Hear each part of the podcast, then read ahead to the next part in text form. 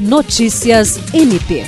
O Ministério Público do Estado do Acre, por meio da Corregedoria Geral, promove uma palestra com o tema Desafios do Trabalho Remoto e Readaptação ao Trabalho Presencial, ministrada pela psicóloga Graciele de Oliveira. O evento será realizado de forma virtual a partir das 14 horas, com transmissão na plataforma Zoom e no canal do MPAC no YouTube.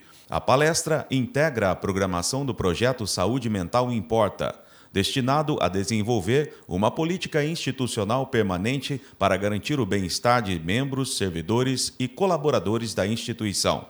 William Crespo, para a Agência de Notícias do Ministério Público do Estado do Acre.